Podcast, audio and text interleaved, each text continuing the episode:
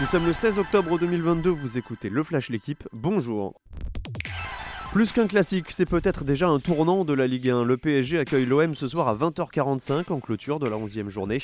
Avec le nul de Lorient face à Reims hier, le PSG se présente en leader avec Bappé, Neymar et le retour de Messi. Les Phocéens, eux, sont quatrième car Lens est remonté sur le podium hier en battant Montpellier 1-0. Mais en cas de succès, ce soir, l'OM reviendrait à hauteur du rival parisien. A noter demain aussi la première de Laurent Blanc sur le banc de l'Olympique lyonnais. Lyon se déplace à Rennes à 15h. Saint-Etienne joue le maintien, c'est en tout cas l'avis du coach Laurent Batles, désabusé et inquiet par la nouvelle défaite des VR hier, 2-0 contre le Paris FC.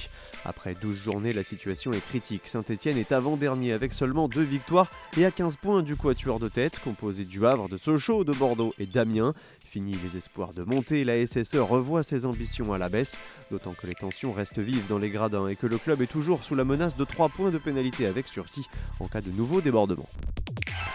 Le Stade toulousain s'envole en tête du top 14. 7 matchs, 6 victoires pour Toulouse. La dernière en date, c'était hier sur la pelouse de Brive, 45 à 7.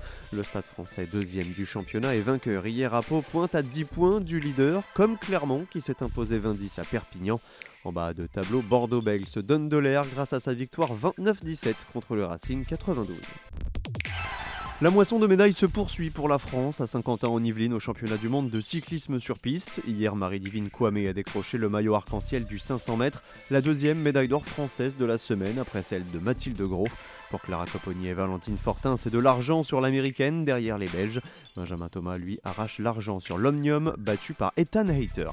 Merci d'avoir écouté le Flash l'équipe. Bonne journée.